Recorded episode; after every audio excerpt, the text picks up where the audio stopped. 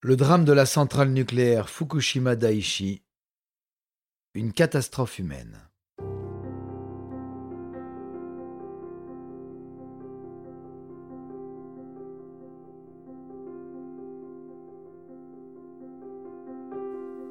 Interprétation Patrick Blandin.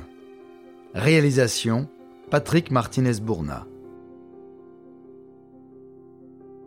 Un programme Studio Minuit.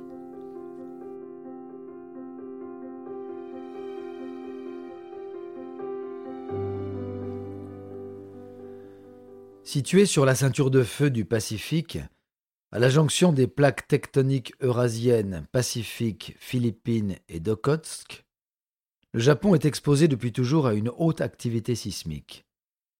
Chaque année, des milliers de secousses allant de 4 à 7 sur l'échelle de Richter sont ressenties. Si la plupart sont à peine perceptibles, les plus violentes entraînent avec elles des tsunamis ravageurs.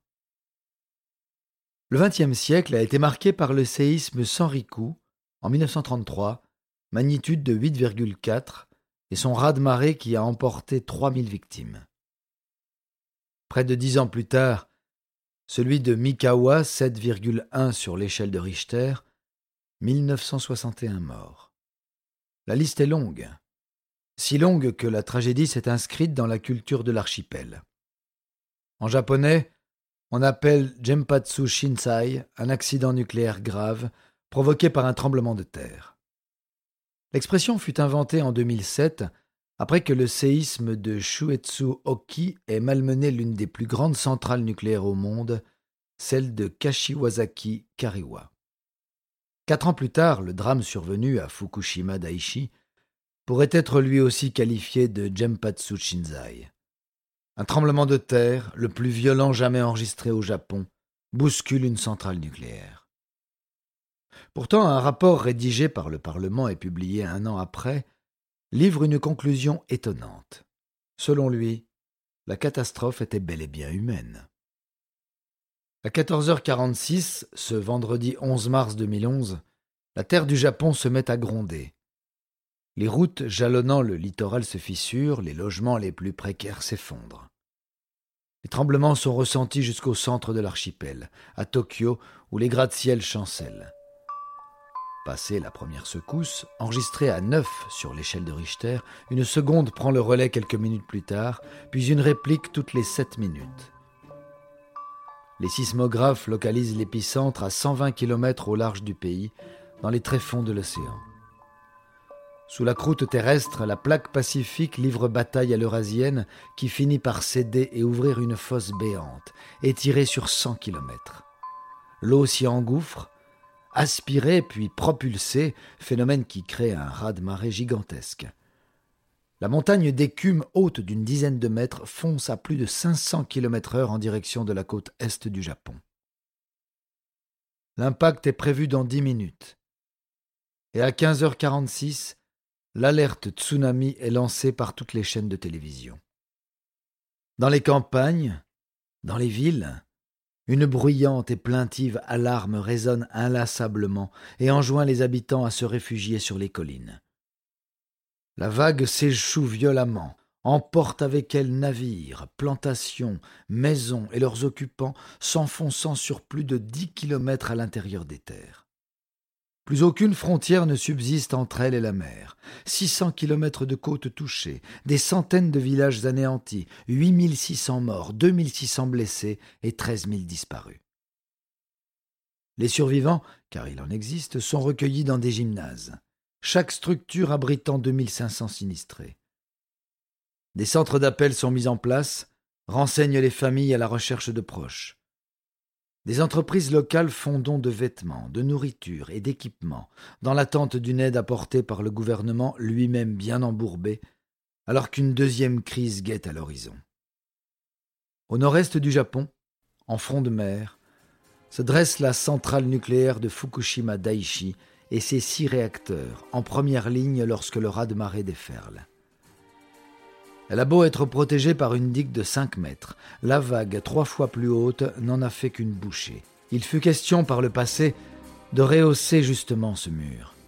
Mais le propriétaire, la multinationale TEPCO, n'a pas jugé urgent de s'y atteler et n'a pas non plus reçu de pression de la part des autorités. Il s'agit là de la première d'une longue série d'erreurs et d'approximations sur laquelle il faudra revenir. En attendant, le tsunami percute de plein fouet la centrale, vidée auparavant de ses 6000 employés. Seule une centaine de cadres, calfeutrés dans un bunker antisismique, a reçu l'ordre de tenir le poste de commandement.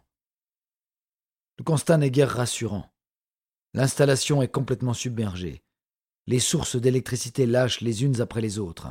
Plus de courant, plus de système de refroidissement. L'uranium contenu dans les réacteurs peut donc continuer à chauffer en toute quiétude, et la température a grimpé sans relâche. Dans le bunker, les ingénieurs ne parviennent pas à trouver de solution.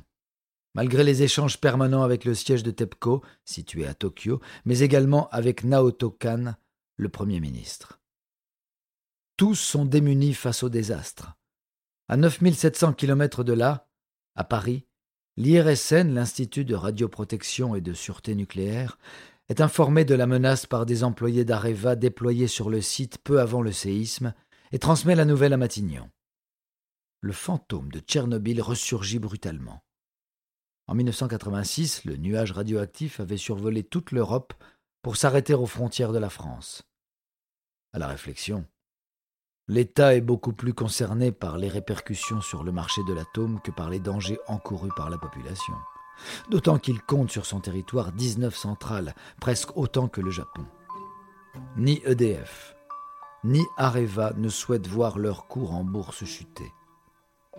Ainsi, la décision est prise d'axer la communication sur le tsunami et de minimiser tant que possible l'accident qui se trame sur l'archipel. En réalité, la situation ne fait qu'empirer. Six heures après le tsunami, la température dans le réacteur numéro 1 atteint les 2800 degrés. L'uranium n'est plus qu'un tas de magma, diffusant des gaz toxiques. La priorité est donnée au rétablissement du courant, dans le but de refroidir le combustible à l'intérieur de la cuve. Des camions contenant des groupes électrogènes sont envoyés depuis les autres sites nucléaires à proximité, mais les routes fortement endommagées entravent leur progression. Changement de plan. On décide le lendemain matin de libérer les gaz contenus dans le réacteur afin d'éviter une explosion. Une mission suicide est constituée. Deux liquidateurs ont 17 minutes pour atteindre les valves. Passé ce délai, l'exposition aux radiations peut présenter des risques de cancer.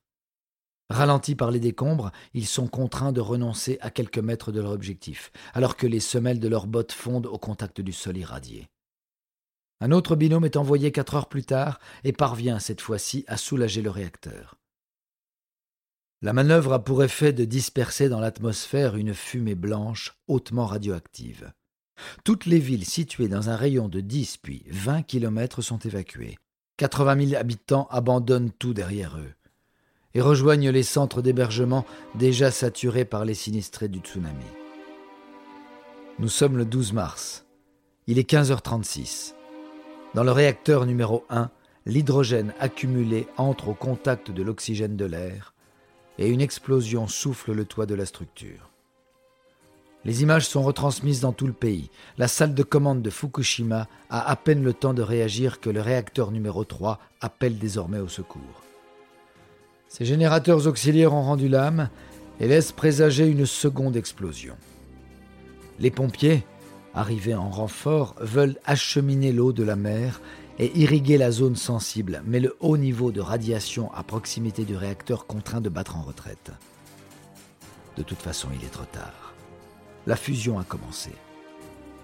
Au 14 mars, le vent souffle les nuages venus du nord et une pluie radioactive s'abat sur Tokyo. Désespéré, le Premier ministre japonais songe à évacuer la capitale et ses 35 millions d'habitants, puis se ravise. Les moyens nécessaires sont tout simplement impossibles à réunir aussi vite. À 11h01, le réacteur numéro 3 explose à son tour. Son combustible en fusion se répand dans les souterrains et le lendemain, le réacteur numéro 2 lui emboîte le pas. À ce stade, TEPCO est à deux doigts d'abandonner le navire. Leur élan est interrompu par Naoto Kan, rendu sur place, ordonnant qu'une équipe soit présente sur le site 24 heures sur 24. On les appellera les 50 de Fukushima, composés des salariés les plus âgés ou de ceux n'ayant ni compagne ni enfant. Tous les jours, ils vont travailler au cœur d'un environnement hostile, progresser dans les bâtiments d'une centrale plongée dans les ténèbres et dormir par terre, emmitouflés dans des couvertures faites de plomb. Parmi ceux restés en première ligne, 17 seront contaminés au-delà du seuil raisonnable. En 2021, toutefois, aucun décès n'est encore à déplorer, les cancers étant longs à se développer. Les 50 sont rapidement rejoints par des pompiers et des militaires, des unités d'élite envoyées en dernier recours afin de sauver ce qui peut encore l'être. Sur la terre ferme, les lances à incendie arrosent jour et nuit les réacteurs tandis qu'à 90 mètres de hauteur, des hélicoptères survolent le secteur en larguant des tonnes et des tonnes d'eau. En parallèle, des techniciens rétablissent au péril de leur vie l'alimentation électrique et relancent les systèmes de refroidissement. Après une semaine d'improvisation, de choix hasardeux et d'erreurs humaines, la situation est enfin sous contrôle. De nos jours, la température et les radiations continuent de baisser lentement à Fukushima, loin d'être tirées d'affaire. Ces environs demeurent inhabitables, l'agriculture proscrite, et des millions de tonnes d'eau contaminée et de déchets radioactifs doivent encore être traités. Bilan final si aucun décès ou aucune réaction néfaste sur la santé des habitants de la région ne sont constatés à ce jour, la durée du démantèlement de la centrale est estimée à 40 ans. Son coût, associé à celui des indemnisations, s'élève à l'équivalent de 172 milliards d'euros. Du point de vue de l'Europe, la perspective de revivre la tragédie de Tchernobyl n'est pas restée sans conséquences. En Allemagne, l'accident a précipité la sortie du nucléaire civil. En France, six mois après l'affaire, les 19 sites implantés dans le pays ont tous été inspectés. Et puis, avec le temps, le marché de l'atome a repris de plus belle comme si rien ne s'était passé.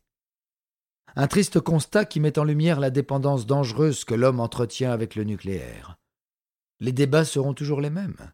L'un s'inquiète, l'autre interroge. Si du jour au lendemain toutes les centrales dans le monde venaient à fermer, quelle énergie serait à même de les remplacer?